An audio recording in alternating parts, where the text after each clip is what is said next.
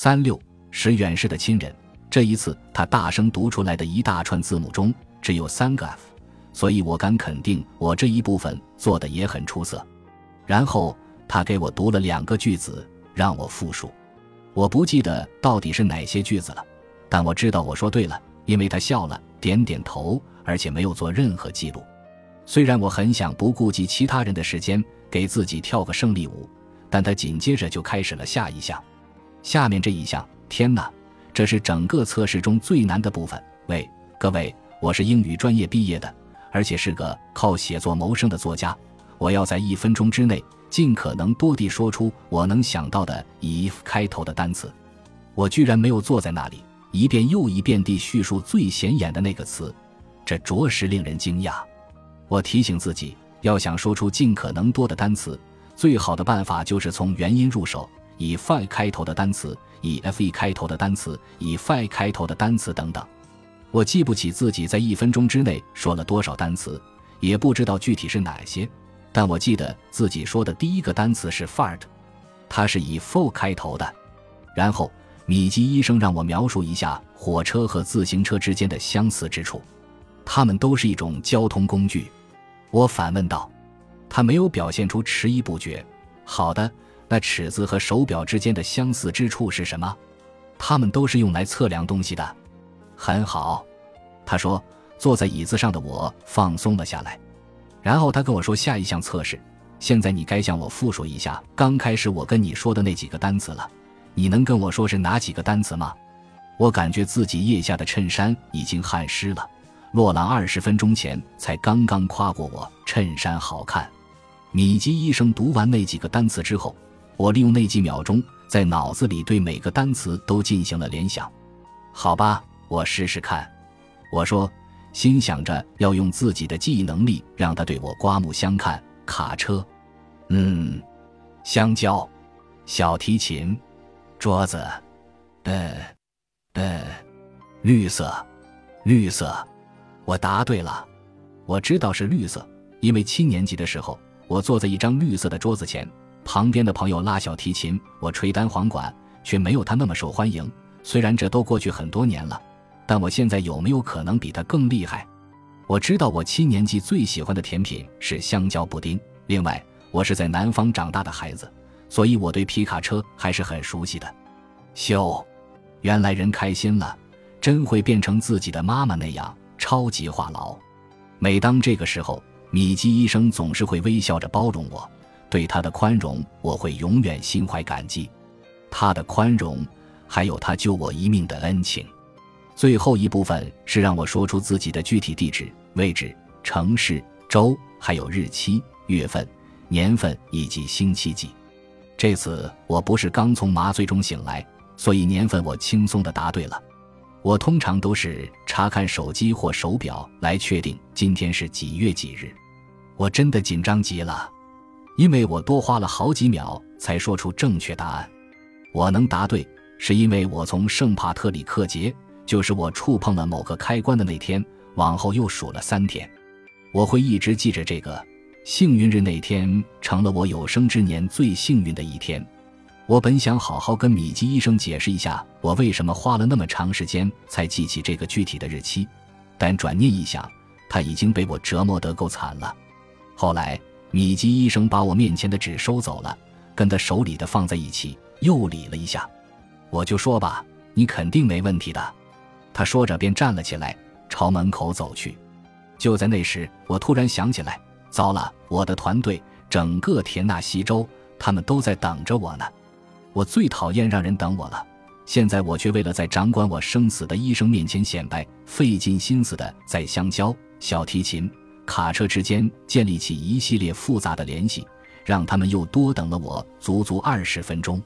我们刚回到候诊室，护士就过来说他们已经准备好让我进去了。我先看向母亲，她朝我哥哥和姐姐点点头，他俩慢腾腾地站起来。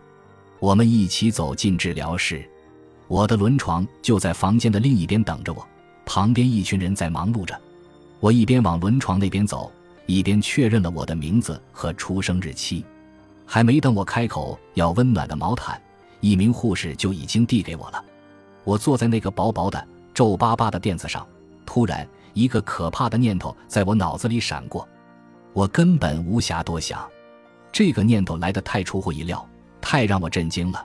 所以我问米基医生能不能走近一点，我想问问他。他点点头，然后朝我走过来。母亲正在房间另一头安排我们家人在墙边站好。会不会，这次治疗会不会抵消前一次治疗的效果？等到没人能听到的时候。我小声问他：“我可不想再回到上周五之前的生活了。”他的反应把我吓了一跳，他竟然咧着嘴大笑起来，比平日里笑得更灿烂。这个时候的米基医生就像拿到了大棒棒糖的腼腆小男孩。“不会的，我可以肯定不会的。”他向我保证。事实上，治疗的效果或者应该产生的效果，我们在一遍遍复制的过程。每一次治疗都只会让你变得更好。我是说，如果还有变得更好的余地，电休克疗法通常包括十至十二轮治疗，而我们想要证明可以在保证副作用更少的前提下，也达到同样的治疗效果。所以，每位参与试验的人也要做十轮治疗，这就是其中的原因。如果不能确保治疗效果会增加，我是永远不会推荐你再做一次的。我点点头，一名护士过来了，问我能不能躺好。他要用电击片把线固定在我额头上。我看见母亲正用手指着我，好像在跟哥哥和姐姐解释什么。那天是塔德勒医生值班，谢天谢地是塔德勒医生，有他在，我们总是感觉很安心。这可能是因为他是这项研究的主治麻醉师，也可能是因为第一次进入深渊的时候。他就像一位慈爱的父亲那样抓着我的胳膊，每天值班的麻醉师的名字都会写在候诊室外面的白板上。每次我们来，都会暗暗希望上面写着他的名字。要是上面真的写着他的名字，母亲就会高兴地跳起来，还会默不作声地挥舞着拳头，最后还要尴尬地竖起大拇指。天哪，我可真爱他！麻醉的时候。人总是会记住一些奇奇怪怪的细节。那一回，我记得自己抬头看，没有看到母亲的眼睛，我看到了姐姐的脸，她那张有着美丽轮廓和健康肤色的面容。她的肤色跟我那白的吓人的肤色完全不同。有人甚至会问我们俩是不是亲姐妹。我总是跟人家介绍说她是我的半墨西哥血统的姐姐。我看见她表情凝重，心事重重。这是我在失去意识之前记住的一个细节，然后就是那个空洞，那个深不见底、暗无天日的空洞，那个深渊。醒来的时候，我使劲眨住眼。之前他们用胶带把我的眼皮粘起来了，我感觉睫毛上还有残留的胶。慢慢的，我看到了哥哥的脸。我不记得自己是否说了什么过分的混话，只记得哥哥看见我在看他，他立马坐直了。一脸严肃地看着我，不过他倒不是有不友好或责备的意思，只是想让我重视他。刚才真是令人难以置信。